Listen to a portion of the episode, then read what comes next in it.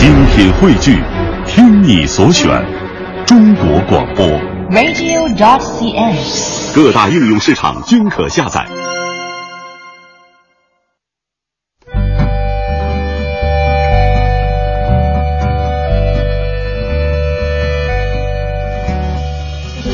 讲述看不见的心灵故事，记录几代人的情感春秋。周一至周五二十一点，我们和您一起重温那些年。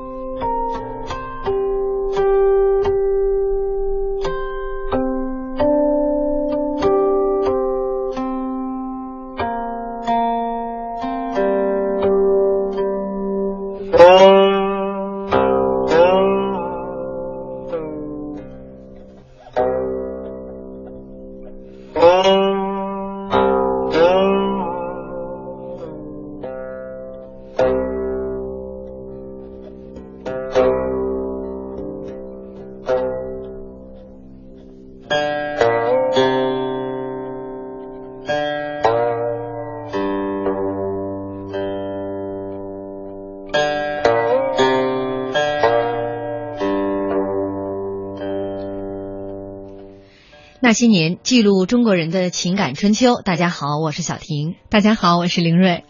制作古琴通常不叫制，而是有一个专有的名词——酌琴。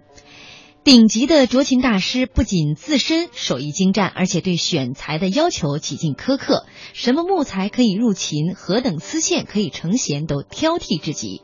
今晚，古琴演奏家李祥霆老师将为大家来讲述琢琴大师与琢琴之道。嗯，首先我们还是来欢迎一下李老师。李老师好。啊，你们好。嗯，大家也可以在新浪微博检索“经济之声那些年”，或者艾特主持人小婷，艾特 DJ 林睿来和我们互动。嗯，一听这个曲子就觉得特别的大雅。嗯，呃，李老师，因为都是您弹奏的作品。啊，跟大家来介绍一下吧，您一听就能听出来哈。就是《离骚》。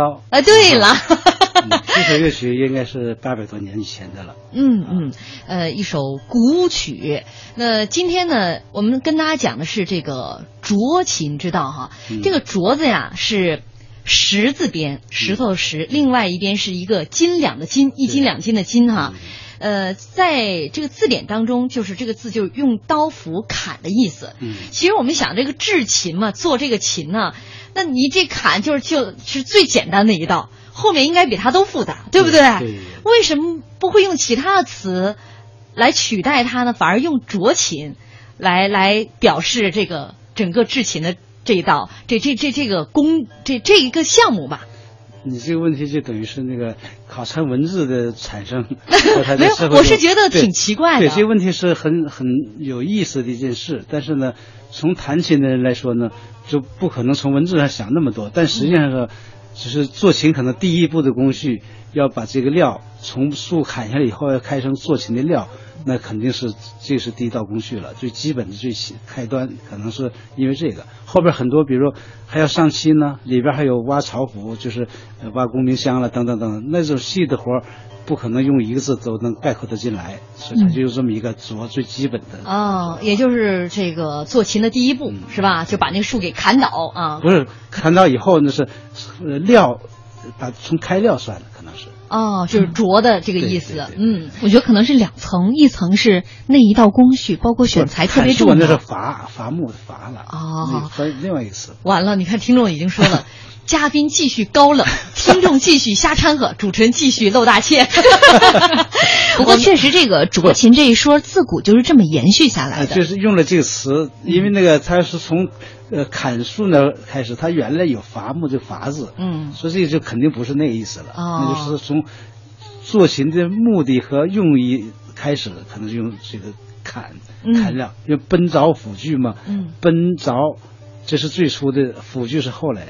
嗯，就是程序上可能是这么一好吧好吧，我们有听众朋友，这一开始我们一说古琴，这听众朋友就是钟子期、俞伯牙、高山流水会知音。一说古琴，他就把这段给我们这个桥段放上来了嘛。嗯这是一个典故，著名的典故。我一看到他，嗯幸亏我做了昨天的节目啊，我立刻就回复他说，昨晚一定没有好好听我们的节目。伯牙就是伯牙，不姓俞，没有俞啊。到明朝的小说里才有这个姓，对，明朝小说里边给人冠了一个这个姓，叫俞伯牙。然后呢？然后有听众就回复我：“现学现卖。”我很生气啊！你说这都是什么人呢？还能让人愉快的做节目吗？呃，今天要说我们这个酌情，其实，在昨天的节目当中呢，嗯李老师就一直在说，我们俩说的很多内容都可以拍成电视剧了，演绎的成分太多。嗯既然是拍电视剧，李老师，今天我们就给你来个续集。卓琴一说，呃，这个著名的卓琴大师以及著名的这个古琴哈，那我在想，按照昨天延续下来，那著名的卓琴大师，那首先那就是伏羲、还有神神农，农是吧？你想想，昨天我们那个那个神话故事讲了那么多，对，那除了这这，其实讲了一点是呃，昨天是古琴的诞生，嗯那今天既然讲酌琴，讲了具体的这个操作方法了，那他们肯定是第一代的酌琴大师啊，是吧？嗯按代来说，那好好已经到唐朝已经两千多年了，嗯所以他不能叫第一代了，就是最有影响的、最成熟的历史时期的最著名的酌琴师，就是人们常知道的雷氏家族，还有郭亮啊、张悦这种。嗯所以这叫第一代呢，嗯、不太恰当。就是嗯古琴在历史上最有影响、最有名的琴做琴师是这些人，嗯这些人是唐代早期出现了的。嗯唐代是古琴那个发展的高峰，所以他能在制作上也出现了优秀的人和优秀的这个琴。嗯，所以李老师是从上古时代一下讲到了唐朝。所以不是你一下说第一代嘛，就那前面那些还有呢，很多这对大历代都有跨步，历代都有啊。踏这个跨越呀、这我们节目的节奏就是这么快啊。那在唐朝之前有没有一些很在史书当中很著名的这种酌琴大师？呃，没有这样的这种一种记载。比如说，呃，知道那个那个蔡邕，就是蔡文姬他爸爸，他用那张琴是焦尾琴，就是因为他发现在一个人烧柴的这个呃烧饭的灶里边，一个木头爆裂的声音很响亮脆，呃很脆很响，他觉得这个木头一定是适合做琴，因为很有有一种这个适合震动，他这样、这样一种判断。然后把那块木头拿出来，跑到水边上，给它浸湿了，那个让它火灭掉了。然后用这张呃这条木头呢做琴的时候呢，因为烧了一部分的，长度不太够，所以那个焦烧焦的地方还保留了。嗯所以说焦尾琴是这么来的。那这个琴呢，应该是直接弹琴人又做了一张琴，这个一个算是一个明确的记载。嗯嗯，那宋朝那个汉朝的司马相如弹那个玉玺，嗯没说谁做的。嗯因为什么？当时做琴的人的身份地位和影响都不重要，嗯因为琴在制作上还没达到这种状态，就是特别高级的、特别有一种那个文化的重大的力量的作用的这种角度的做琴人还没出现。啊嗯，刻上名字不是露怯吗？是吧？不是，也不需要他刻名字，一下就知道，哎呦，这琴做的不好，谁谁谁小婷刻的他就没想到这个，没这个需要。啊这也是跟整个古琴的发展有关系。正好到了唐代的时候，其实古琴达到这个达到了顶峰，嗯所以在这做个时候，琴也达到了顶峰。对啊，同时能够记载这些的文献也多了起来，所以我们能够留下。在唐代，刚才您提到了最有名的就是雷氏家对族，，就是雷氏的琴呢，在当时做出了新琴，就被大家视为珍宝，就收藏。为什么新做出的声音就得特别好，造型做工也特别好，所以是这种状态下才能被人们记录下来。一般都喜欢要老琴，新琴一般来讲都会跟老琴相比价值不是那么高。呃，这个人类文化里边啊，据我所知道，所有的乐器里边只有两种乐器越老越好，一种是我们的古琴，一种是西方的小提琴。嗯，有人说大提琴也是越老越好，但大提琴能保存的两百年以上的，好像没怎么听说过。嗯但小提琴最早有三百多年的，就是意大利那几个最早的名家，琴特别好，而且保留到现在，声音又更好了。嗯，所以呢，说琴越老越好，只有这两件乐器是这样，别的乐器老了就不行了，得越新越好了。所以说，雷氏家族新琴都能卖上高价，就是品牌效应，对吧？这品牌它的，实际上艺术的影响力造成的，不是宣传造成的。就是人家是实打实的，就是用琴来说话，对，有口皆碑了，有口皆碑。而且啊，其实所谓的这个新琴，看你怎么怎么来说了，它那木头都是老木头，不，当时不是。当时也是又不不不开始对我了，我今天这心呢，不是用老木头做琴，古代有，但是多数不是这样。所以古代说用老木头来做琴，一般都是明朝前后才说，我找到个老木头。唐宋时期，他没有特别是注意去找一个老木头，没有这种记载，就说明这个不重要，而且也不太可能，也不是特别那么需要。现在呢？最近这几十年，这咱们国家的发展的快，所以南方很多这个老房子，尤其农村啊，拆了盖新房子。这时候是老木头，都说多半是用杉木的，是房梁啊什么的。建筑上很适合，但做琴也很适合。这种现象就是最近这几十年才有。嗯，好，呃，我昨天就说过嘛，我说最早对于古琴的一知半解，就是看了一篇文章，讲这个雷氏家族造琴，彩凤鸣旗，嗯，是吧？而且他们家是三代都是斫琴师。咱们一会儿广告之后，就来跟大家好好讲讲这个盛唐时候啊，这个制琴名家。我们广告之后见。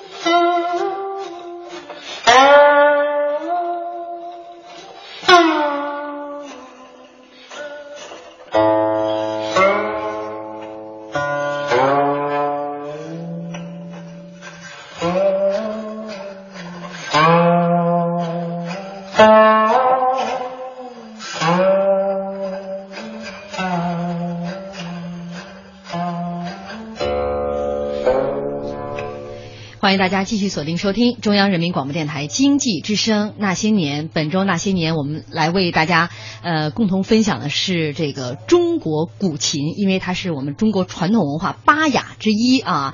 这个所谓的君子的四艺之首，我们也请到了著名的古琴演奏家李祥霆老师。今天晚上我们专门来讲讲叫做斫琴大师与斫琴之道啊。其实呢，按照现代的话，通俗的讲就是这个琴的制造，是吧？嗯。我们这个微博平台上跟大家先来预告一下啊，欢迎大家在新浪微博检索“经济之声那些年”或者艾特主持人小婷艾特 DJ 林睿来跟我们互动沟通。如此一个高端的话题，我们的听众朋友竟然听出来，我们刚才放的这首古琴曲也是李老师的演奏的作品。对，这位钟的精神，当然了，这两天通过他的发言，我已经觉得他在这方面有所研究。他说：“心无物欲，坐有琴书，到此一游，不虚此行啊。”这歌，这支音乐一放出来，他就说“欧陆忘机”，对吧，李老师？然后李李玲瑞一直在说：“太牛了，太牛了！”我觉得今天恰恰不能说他牛，得说我们牛，我们牛，因为我们才是对牛弹琴，人家人家这个人听明白了，所以他不是牛。对，我们是牛。对呀，李老师在对我们弹琴，就是你看这个曲子给你听，你一定听不出来它是什么。对，所以恰恰这位朋友听出来了，他不是牛，对，都是牛人加一个字。开个玩笑啊。呃，这个这首曲子李老师演奏的作品，刚刚我们在广告之前也讲了，还有当然还有很多听听众朋友在问问题，嗯。这样吧，我们把问问题的这个这个环节稍微往后放一放啊。嗯。广告之前说到了，在盛唐时期开始，这个琴呢，呃，制琴也到了一个非常顶高峰高峰啊，顶巅峰的也可以说这样的一个时候。也可以是可以是巅峰，嗯。因为后就是到现在还没有人做出来超过唐朝最好的琴的那种琴还没有。嗯嗯，而唐朝这个巅峰时期又有四家啊做琴，这四家呢又以雷家做琴是这个首屈一指的。刚才李老师说了，这个呃，我们有听众朋友在问说，像雷氏他们家造的这个琴，是不是相当于古代做咱们这个瓷器当中的官窑？李老师刚才广告间隙回了我们一句话说，官窑呢也分有好有坏呀、是吧？就是有首先有高，等级也有啊等级啊也有高也有低。对对对但是雷氏家族不一样哈、就是在唐琴里，在官窑里属于也是上等。啊，嗯他们家只要一出手就是上等。这个家，他们家雷家是在四川，啊，四川，呃，应该是在这个呃盛唐的，就盛唐啊，从可以从那个唐太宗的算起，但是呃，就是盛唐开始不久就应该有这个呃唐呃雷氏家族的出现，而且影响特别的大，嗯所以才能连续多少年都被人们注意到、记录下来，而且有琴流传到现在。嗯，有一种反正传说说他们家这个酌琴的技艺来自于神仙的指点，这一定是假的。在历史上没有这么说过啊。嗯 但是就说明他们家这个手艺之高啊。嗯他们家有有几点传奇啊。首先，他们家这个三代是吧？不止三代，不止三代。没法去考察，反正历史有名字记载的有八个人，嗯这个八个人呢，有的是只有一次记载的这个记录，因为史料保存不可能那么多保留到现在，肯定当时有很多记载呀，也可能还有很多个雷氏的人，但留到现在我们能知道有这个，这就不少了。嗯，稍微给大家念一下吧：雷霄、雷震、雷演、雷威、雷觉、雷文、雷慧、雷迅。第一个应该就是雷霄，应该算是雷氏家族里面第一号人物。对，从那个呃唐玄宗是安史之乱去四川，嗯然后在四川里边呢，他召见过这个雷霄。哦，呃这个最早的这个从时间排的话，应该是最初出现的。嗯所以他们之间的关系，呃就没有直接的材料来说谁是谁的儿子哦，嗯。但是在这个八个人当中，有记载的八个人当中，以雷威。啊，呃他的这个影响最多影响最大，他的好像作品也最好。最多呃好呢，就是写雷威的琴有，嗯是完全没写谁的琴也很多，但是从他的造型、做工一切全方面判断来考察，应该是雷氏的家族的这种原则和呃艺术的这种状态、水平的这个状态来看，应该是雷氏新，但是没有款。嗯嗯。啊，你像那个，呃，现在明确的可以知道的是，但是又是属于这个官琴，就皇家们，就皇家所做的呢，不可能把一个秦宫的名字刻上去，所以不用林林氏的款式合合乎逻辑了。哦，所以呢，但是从历史记载和我们弹琴这感觉、观察一些一些，应该是最好最佳的雷氏琴，所以应该是这么来的。嗯，那我就是曾经看的那篇报道说，这个雷氏家族做这个琴哈、就是因为雷威嘛，嗯就是他的他的这个可能做的琴最多啊。然后呢，就说他怎么来去选这个材啊？嗯就是一定要等到这个狂风大作的时候，就穿上这个下雨天该穿的，披上这个蓑蓑衣衣，戴斗笠，到深山老林当中去静坐。听这个风声吹过树林之后，风声打在这个木头上的各种回响，嗯然后来来判断这棵树是不是适合来做古琴。听着这琢琴师怎么那么魔怔呢？这个有这么夸张吗这种细节呀、都是后人的一种那个，呃，一种艺术想象。嗯古人记你看，载没那么没那么细。人家前人说嘛，雷威作琴不必皆同，就是不必都都是全同树，树同树嗯。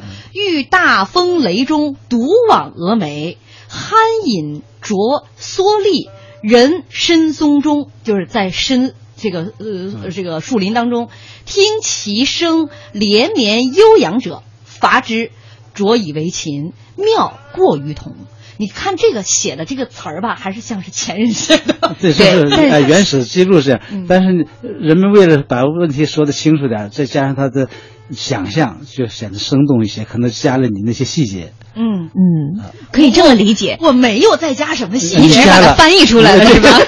在在解说翻译过程中，你已经加了，是你不知不觉的，啊这是你的艺术天才。我又是我总结的好是吧？但大概就是这个意思哈，他他会这样来一种选择，呃就是常规的是用梧桐，因为最初就是呃那个不管是伏羲也好，还是黄帝也好，他们看到了梧桐，然后做了琴，嗯嗯都是以为梧桐为正规或者为主。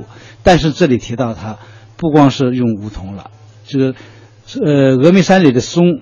呃，有可能是那个杉树、杉木，也是杉木也松的一类吧。嗯因为真正的松树，白松也红松也好，做琴这个都不是特别的合适，尤其是红松油性太大。嗯白松呢，做小提琴面板是可以的，做琴也可以，但是呢，他用了杉树，证明它是呃最适合琴。嗯嗯嗯，你知道这个琴啊，上面的这块儿木材哈，多是用桐木是吧呃？下面这块木材多用紫木。，对，紫木我问过很多这个呃做琴的师傅，他们说啊，紫木的就是一种常规的这个我们所谓这个秋木。嗯嗯，秋木是紫木的一种，或者说紫木是秋木的一类，反正是这种也是比较常见的。它的软硬合适，太硬了呢，就石板不能震动；嗯太软呢，声音就不能起到一种这个集中和反射的作用。所以实木是最合适。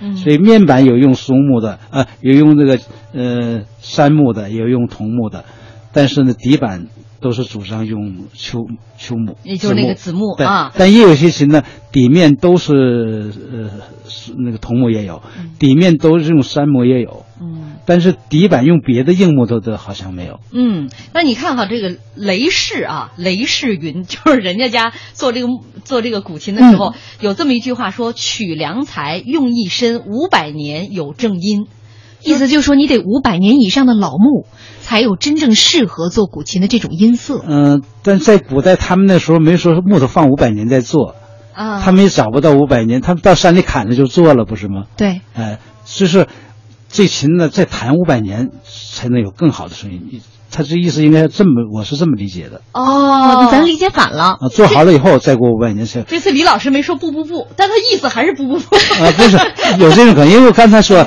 唐没说他们去雷威没说是找一个五百年的木头做，嗯。他是到山里去砍了一个不是桐木的松木来做，嗯。那就还是新木头。对他啊。这话取良材用一身，五百年有正音，啊。也有可能这个琴就是放置做好了五百年以后，不用500年。用五百年以后、啊。不是放，所以也是越老越好啊。啊，越老越好。嗯，这个你看我们刚才讲的就是雷氏家族非常有名的啊，嗯这个几代都在做琴。那我今似乎是看到了，好像有一个说他们家后人，嗯就是呃这个后代呀、开始种栗，然后就慢慢慢慢这门手艺就没有了。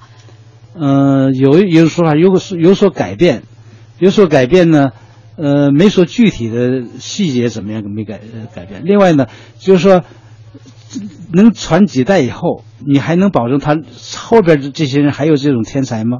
还有这种事业心吗？都不能保证。嗯所以呢，如果说断了以后，也不是说呃那么不可理解，嗯，一直传下来，这倒很难了。你想这得首先你这个着琴师应该粗懂音律吧，就是肯定应该还是会会弹一些是吧？应应该是能会弹啊听但不见得多好，但一定能弹出好声来。啊，耳朵要好，对知道什么样的声音是好，上乘的声音，然后手工得好。我们听众说，这相当于六级木匠啊，嗯，不，木 最高的过去评八级工是最高的。啊，这怎么也得是八级工是吧？就是他的，我今天看一下，就是他的这个琴的，你比如说，嗯，他的他的这个弧线呀、嗯。他那些数据啊，嗯。是吧？他你说口耳相传，这上代人留下来的，我又说了，不叫口耳相传，啊口口口口相对口口相传，很多我我很多学者教授都说口耳相传。嗯。这个些人不爱读古代小说，嗯，连那个我是口误，我是口误，不是你口我 我看见过，他们文章都有这么写的。嗯。哎，有些名家也这么写，嗯。口口相传，我用嘴说完了，你用嘴嗯。是，这嗯。不是我我说当然用耳朵听了，这是这是用不着说，因为口口相传，这是合理的。所以其实对于雷家来讲已经非常难得了，这是三代而不绝。啊，不止三代，对，嗯不止三代，依然都是保持一个高水准，而且有很多名琴都出自他们家之手。嗯，另外很多时候如果有所改变，也不见得就是呃不好不对，它有可能更调调整以后更适合音乐表现呢，这是可能的。嗯，哎呀，这个光一个雷氏家族，你说这几代人哈，就光为了这个琴呢，呃，刚才凌瑞说了一点，说他们家出了不少的名琴，是吧？既然是名家出这个琴啊，也是被很多人就趋之若鹜。后来就为了收藏他们的琴，据说呢，最有名的琴是春雷，是吗？嗯、其实呢，最重要的琴是现在北京故宫博物院的九霄环佩。就是您谈过的那个，呃那个 您谈的还是另外一个，对，那次九霄环配我我没谈过，嗯。我的那个一个学长谈过，嗯。他是我们古琴专业的第一个学生，呃，他是一九五六年开始就学古琴了，嗯。呃，中央音乐学院建立古琴专业，他是第一个学生。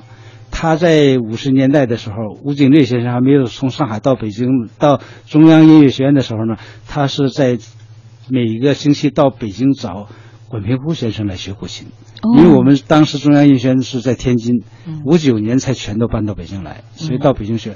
管先生那时候修理过那个故宫那张唐朝琴，哦，所以修理过程中呢，修好以后呢，肯定是管弦要弹，要听声音。嗯。他去上课他也就弹了，他说声音是中等。嗯，中等。呃，李老师因为弹过这个唐朝流传下来的九九霄环佩。琴，今天呢，我们也这个在节目当中啊下载了一段李老师弹的这个九霄环佩琴的一段乐曲。嗯，哎呀，我这一个外行，我都能听出区别来啊！你别乐，真是这样的，就是你你你这个，我我还是略懂音律。中华神曲库嘛，大家一会儿让大家也来分辨一下这个唐朝留下来的古琴是什么声音。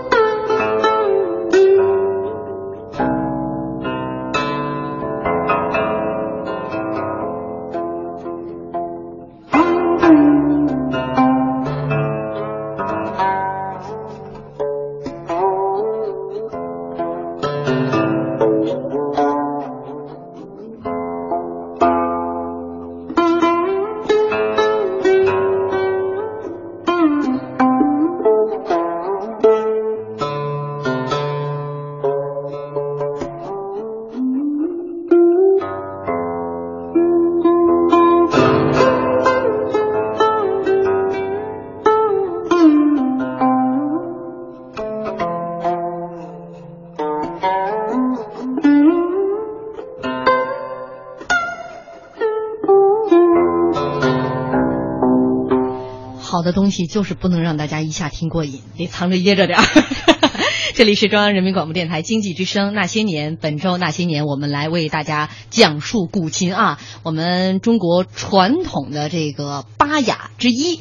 这个琴，琴棋书画十九花茶嘛，琴古琴啊，琴棋书画在咱们中国自古的这个理解当中，琴就是指的古琴，没有其他替代的。嗯那今天晚上我们也是请到了著名的古琴演奏家李祥霆老师来为大家今天讲述专门讲述什么呢？酌琴大师与酌琴之道。也欢迎您在新浪微博检索“经济之声那些年”或者艾特主持人小婷艾特 DJ 林睿。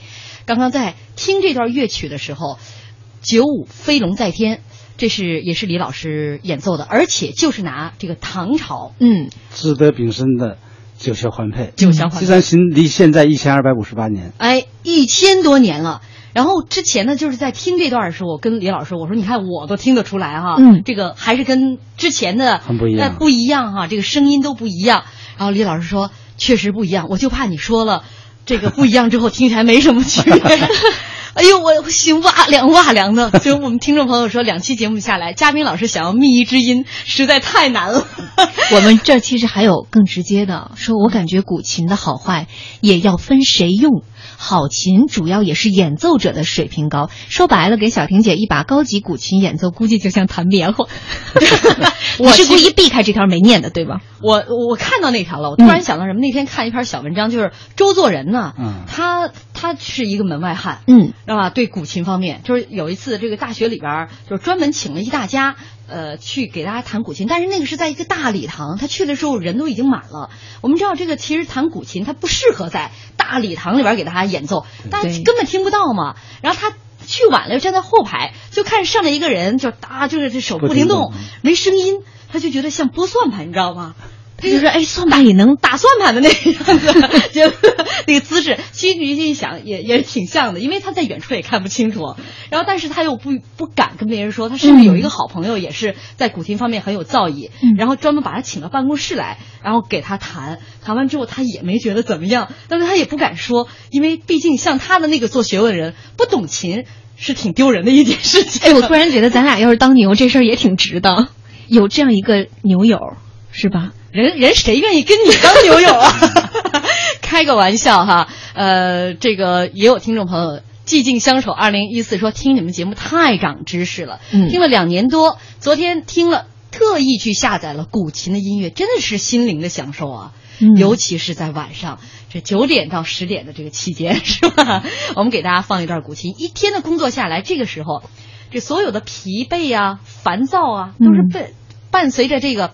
哎呀，特别悠长啊，特别有意境的古琴曲，一扫而光。嗯，你乐什么？李老师是不是这样？我觉得你在总结古琴曲 音色的时候特别紧张。对，这个 是是是，是这个你说这个是非常呃呃普遍，大家都有这一种常规的感觉和认识。呃，我刚才也说过，唐代这个古琴是呃发展的非常充分的一个时期嘛。徐一简在他的琴诀那篇法则性的文章里说，可以静神律嘛，可以让人安静下来嘛。那就是说了这个，还有可以绝尘俗，让人高尚起来，是当时都是嗯大家能理解的、感受得到的。嗯，就是你感受得到，说明你还是在古琴方面，你还比较能通这一窍啊，能够。可调教之才，我们刚刚说了这个雷氏家族做的这个琴，呃，九霄环佩琴这是其中的一种啊。呃，要说的这个春雷琴是它，它其实流传的经历还是挺复杂的。嗯，这个在过去一直说的很清楚了，是那个金章宗把它这个殉葬过，嗯嗯，然后又被挖出来以后又传世了，后来又不知道谁收藏过了，嗯，所以呢，呃，名气很大。嗯，然后在呃上个世纪五六十年代呢，就被北京的这个呃一个老先生收藏过。嗯，后来现在又被另外一个收藏家收收藏过，叫春雷。嗯，但是现在呢，还有一张在叫春雷的，在呃旅顺博物馆。嗯，还有一个春雷呢是在台北故宫博物院。是这三张唐琴都叫春雷，到底哪一个是那张呢？呃，相信北京这个呃汪孟书先生当年收藏的，后来在另外一个琴家手里收藏的，很多人相信这个就是金章宗的那张春雷。嗯嗯，对，因为它确实是经过太多的名人之手。对，据说呃，在北京故宫博物院珍藏的书画珍品当中，有一传有一件哈，就相传是为宋徽宗所做的听琴图，就是当时的画中的居中一人。悬浮做道士状，微坐在锦墩上，然后头微俯，双手置琴上，也就是一个人在弹琴的这个样子。嗯，但据说呢，画的就是宋徽宗他在弹的琴，但那个琴据说就是春雷，不是，明显不是，又不是。那样子就资料都是从哪儿来的？他们没注意，他们想象的。嗯，这画我是大家都是喜欢琴的人或喜欢美术的人都知道这张画，但是那琴一看就不是那个唐朝的那款式。嗯，至少我们做了一道否决题。那这个刚才 为我们讲的都是我。你心态好，你心哥们儿心态好极了。因为你是主要的讲讲讲述者是吧？对对对，主要是对。来，我们再来。你是中心人物。我我不是中心人物，是。我是那个布的中心人物。刚才小婷姐讲的是金章宗在这个呃死之前，相当于陪葬之前，嗯跟宋徽宗的一段经历被李老师给否了。他其实，在被挖出来之后，还有一段经历，嗯说在这之后呢，是呃曾经到过耶律楚材的手里，这个是真的。这是真的。哦耶！你蒙对了，我蒙对了，我真的特别庆幸，这耶律楚材也是一个很喜欢抚琴的人，他们也是收藏他们当时时把那个大宋的这宫中的珍宝说装了两千多车呀，嗯。啊，这其中就有这个这这张琴。就是那个耶律楚材呢，是在中国历史上最迷恋于古琴的一个文人，又是个政治家，这么一个人。哦。他写的关于古琴诗啊，五六十首，嗯。而且写的很多是他亲身的弹琴的体验、弹琴的经历，所以他有了这张春雷以后，对他来说是一种是一种非常重要的一个至宝，而且嗯。他得到琴，这在古琴历史上也是值得重视这么一个呃历史事实。嗯，嗯。确实是他曾经在很多的诗篇里面都提到过春雷，像有一句诗句就说“有我春雷子，岂但食无肉”，就是我有了琴，嗯。食也可以无肉。嗯这所以是可见他对古琴，包括对这一把琴的本来弹琴的时候就得吃素啊，还得这净手不是焚香他说肉都不需要了，不是说得需要吃素，是因为有了这个不用吃肉了。对对，就是就一直就吃素下去吧 啊。因为有个孔子说“闻韶乐，三月不知肉味儿”，嗯吃了也跟没吃一样。嗯，所以他这个用用那意思说，我都不吃了，你吃了不没有不知道肉味儿，我连吃都不用了。嗯说更爱的更厉害。嗯 啊啊，说到这这一张琴，然后雷氏还有一个彩凤鸣旗，这也是我最早看的那个那个文章当中介绍的那个古琴。嗯啊，据说这是呃，在也是这是雷威制作的啊，就是这张古琴是叫落霞式古琴，瞧这名嗯字，，这个是在什么哪里收藏？我都我都没听说这个。在浙江啊，哦，那可能是浙江博物馆那张。对对嗯对，那张我那我记没记在太清楚名字，嗯因为我看了以后呢，我没觉得它是雷士琴，啊，所以你说了我就没有印象。你这么一说，再这样我想起来了，可能是那个。对他这个当中就介绍说有人说是唐琴，有人对对有一些人认为不是。啊，因为说这个在秦赋的龙池当中嗯刻下了自己的名字“大唐开元二年雷威志”，说这张琴被命名为叫彩凤鸣旗。嗯呃，很多古琴说毁于战乱或者灾祸，但是这个这张琴很好的被保留下来了。嗯那其实它在民国，呃，在之前晚清到后来民国，它也是颠沛流离，对历经了很多人之手。对，比如说，呃，有一位叫爱新觉罗玉郎，他是前清的镇国将军。说有一次呢，他去北京一位朋友家里面做客，这位朋友叫岳云，去他的家里，然后到了他们的家里之后，就听见了非常非常悦耳的琴声。结果一看，弹琴之人呢是杨宗济，这也是晚清的一位大家。嗯呃，要说这个玉朗啊，他们家曾经也是，呃，算是诗诗香呃诗书门第吧，诗书香门第，人家都叫爱新觉罗了，你就知道这是皇亲国戚。对对对对对，嗯他们家曾经就有一把琴叫做彩凤鸣旗，但是后来因为种种原因流失了。结果他在呃朋友家看到了。这一位朋友听到了这位朋友弹奏古琴的时候，就觉得非常像自己曾经丢失的那一面那那一张琴。结果，在真的把这个面这一面琴翻开之后，发现琴腹上就是写着四个字“彩凤鸣岐”。嗯，就这里面，这故事让我讲的乱七八糟的，是吧？没其实有很多名人在这个里头。其实这种记载呢，嗯、是一种怎么说呢？带有传奇、传说色彩。嗯反正从我和有些琴家看的那个琴，不觉得它是雷氏的琴。嗯嗯，它里边可以有款有印，这都可以后做。啊，天哪！连博物馆里边珍藏的，当然这这是大家有个人的这样的看法啊。那您是用出于一个什么样的判断呢？呃，判断古代琴呢，呃，从总体来说，它有时代特征。咱们先说容易判断的时代特征，比如清明朝琴，明朝琴特点就是秀气，嗯。秀气一个最明显的一个特质点就是肩宽，就是琴最宽的那个地方，嗯，从头到身子中间有像人的肩膀那种肩宽，和最有最有细最尾就尾宽吧，尾巴最窄那种，这个比例比较大，就是宽窄变化比较大，这是明朝的一个特点。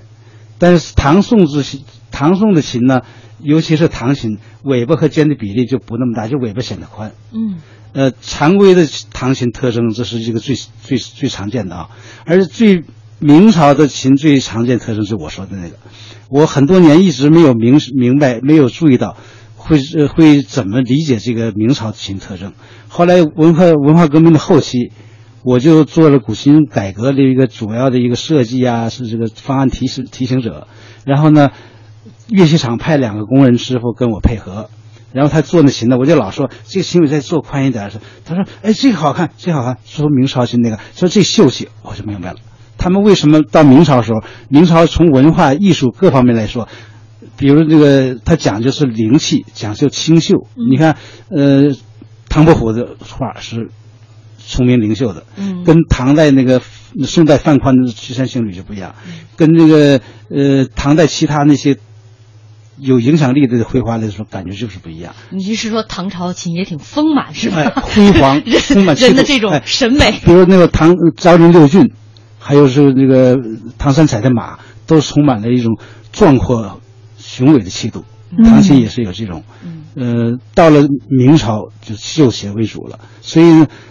那个彩凤鸣旗呢，它就那个尖和尾的比例就不那么明显的，像唐宋的这种状态，嗯，而且有点像这个明明朝的那种状态，这是一个。另外，它的弧度还有等等其他的一些东西，嗯。另外呢，从声音来听，从里边木头的老旧的程度，从漆的状态，多方面的考看，所以呢，都不太像那种。明白了，经典性的唐琴呃雷琴，就是最著名的东西，总是有很多人去模仿的。不是，尤其是他说是雷琴的话，他不说雷琴呢，也可能唐朝别的民间作手做做琴是自己的款式，那也有可能。但说是雷琴，就完全不符合雷琴已有的这种气度。嗯嗯嗯，哎，在这个雷琴当中，是不是还有一个叫做大圣遗音琴？大圣遗音那张琴呢，是王世先王世襄先生收藏过的。那个样子啊，跟九霄换配是一样，可它名字叫大声音。嗯，另外一个大声音呢，是故宫博物院的大声音。那个大声音呢，名字跟那个王石先生那个名字款式连那个那个字体都一样，但它形状就不另外一样，叫灵机式，就是到腰以后尾巴收特别窄了。嗯，所以那个是另外一种样式。所以两个大声音年代都是值得鼎盛。哦，一一个大声音呢，跟和弦的九霄分配是一样的，呃，款式。嗯，另外一个呢，就是特殊款式了，是两张大声音。像这种旷世名琴，都是让爱琴之人、让收藏家趋之若鹜的。像王世襄先生今天看到一则报道说，在四十年代，王先生是几乎倾家荡产才换得的这把琴，嗯，陪伴了他们老人家五六十年。这没有没倾家荡产，他家里东西多着呢。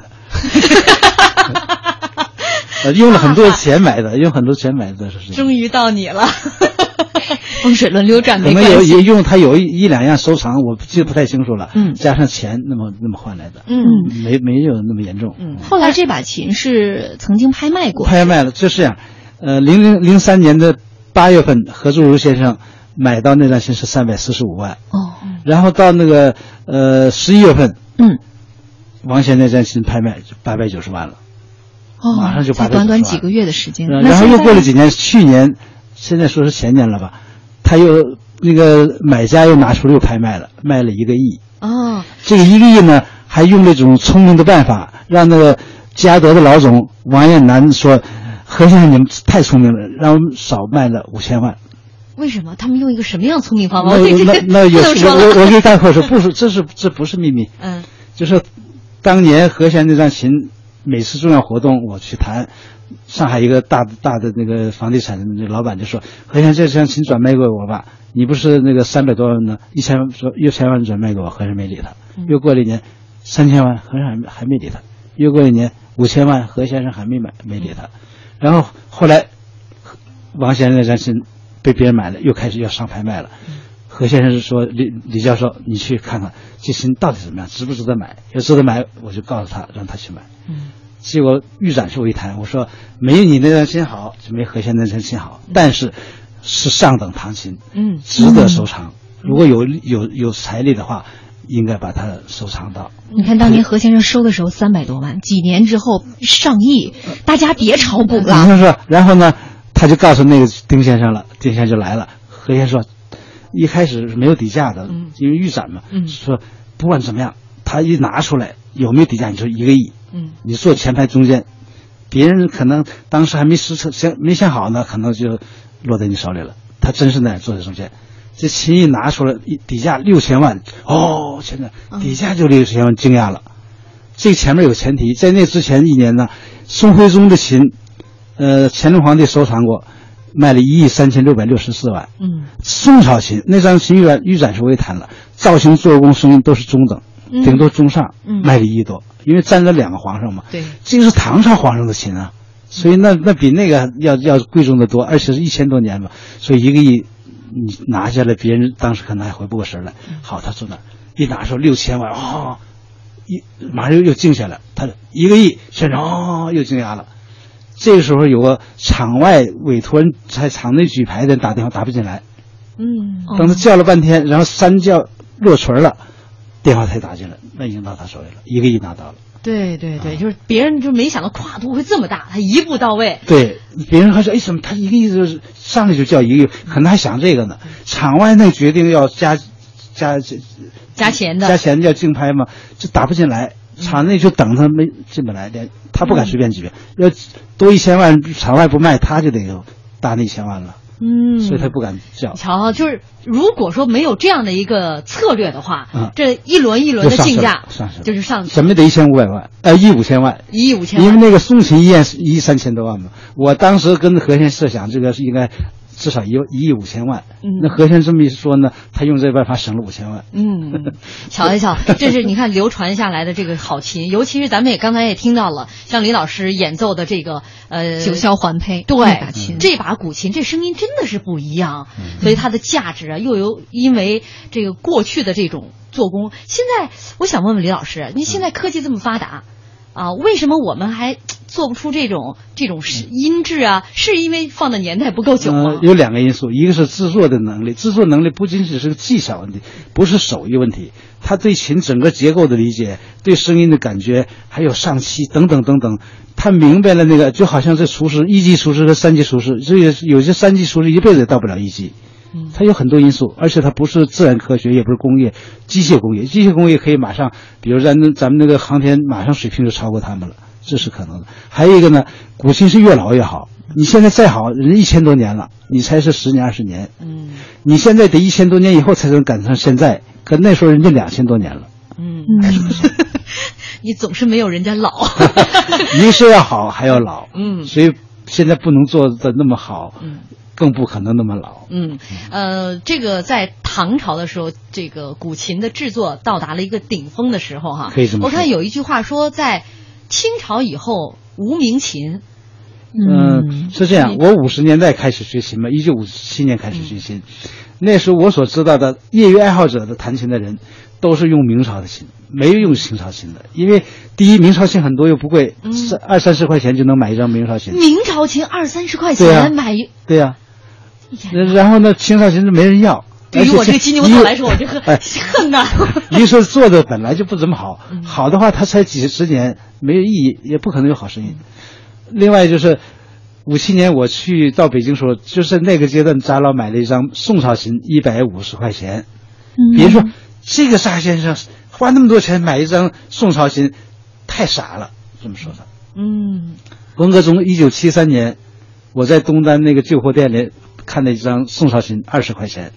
我犹豫了两三个星期，终于狠狠心把它买回来了。你比扎先生会过。不是那个时候琴本来是不值钱，嗯另外呢，我工资确实比他多少多了，他一个月工资得三百块钱以上的，我五十六块钱。哦，李老师现在每天就弹着这个宋朝的古琴。没有，现在没有。嗯现在我那种宋朝琴呢，不如我又做过广告，不算吧？呃，没不不算不算呃。就是四川曾树伟先生的琴，嗯比我那张宋朝琴好。哦所以一九九五年，我是呃八九年去的英国，呃，在第一年在剑桥做的访问学者，后来呢四年在伦敦大学教古琴，都用我那张宋朝琴。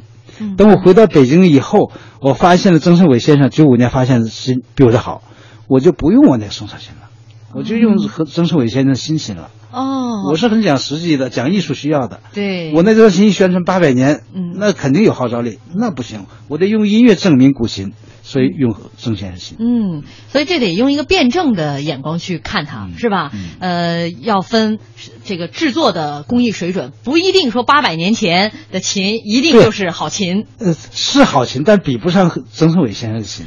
哎呀，大广告太大了 不是不是不是，我总觉得我说话总是有那么多漏洞啊，不是不是漏洞，这个是什么？就是你是一个呃传媒这一种的艺术呃文化活动，古琴是你的一个内容而已，不能要求你对古琴像我那么了解。嗯这是合乎逻辑的。啊，呃，这个现在其实一把古琴也真不便宜。我今天一看说，据说呃，一般普普通的这个琴、嗯古琴都得有在五六千块钱这样的一个价格。对对对是这样的吧？是是，哎呀，那你知道最贵的多少钱吗？上亿啊！这不是都拍卖出来了这吗？新琴呢，有拍卖三百万的也有，新但是哎新琴三十万左右都不算特别贵的。啊，但是像现在来说，一般这种古琴的制作方法还跟过去相似吗？基本都是那个些方法。还得花一年多时间是吗？嗯、其实没有那么长，它是周期比较长，但是呢，啊，它可以一块儿就一一次呃一次可以做一批，但是呢，还有这个恒温恒湿的这个环境才能做做出来，因为琴的这一吸一吸的吸啊，一次一次吸，它要经过好多天才能干透。这干透不是因为干燥，是潮湿、高温和潮湿。这种环境过去靠天然的，现在可以人工造出这种环境。工艺是传统的，这个环境提高的缩短工期是可能的。嗯所以有人他故意说的很长，其实那么长的，嗯这说明他难价值要高，可能这个用意。哦，所以卖的就价格就贵。我把这话给补上。我们听众朋友，这哥不爱吃芹菜，这位网友说：“乱世黄金，盛世古董啊！”嗯，哎呀，那个时候你想，大家都穷，上世纪六十六七十年代，大家有钱都先顾着吃饭，对对谁能想到买琴呢？对，是吧？嗯这还是得有艺术追求的人。我们可以稍微给一两分钟时间让大家问一下问题吗？就一分钟现在，一分钟一回答一个问题我觉得时间都不够，可能不够不够。把这个问题攒着，攒着，攒着，咱明天回答，好吧？好因为现在节目马上就要结束了。浩浩乎平沙无垠说，听古琴，眼前总有幽兰的形象，长于空谷，雅致绽放，灵动天地，见之忘俗。啄古琴想来更是神圣之举，选材需养造需养造化之功，雕琢必尽全部心力。希望心浮气躁的现代人能从悠远琴音中平静精神，享受人生。好，嗯享受人生就从这一刻开始。非常感谢李老师今天做客我们节目，也感谢大家收听，我们明天再见。明天见。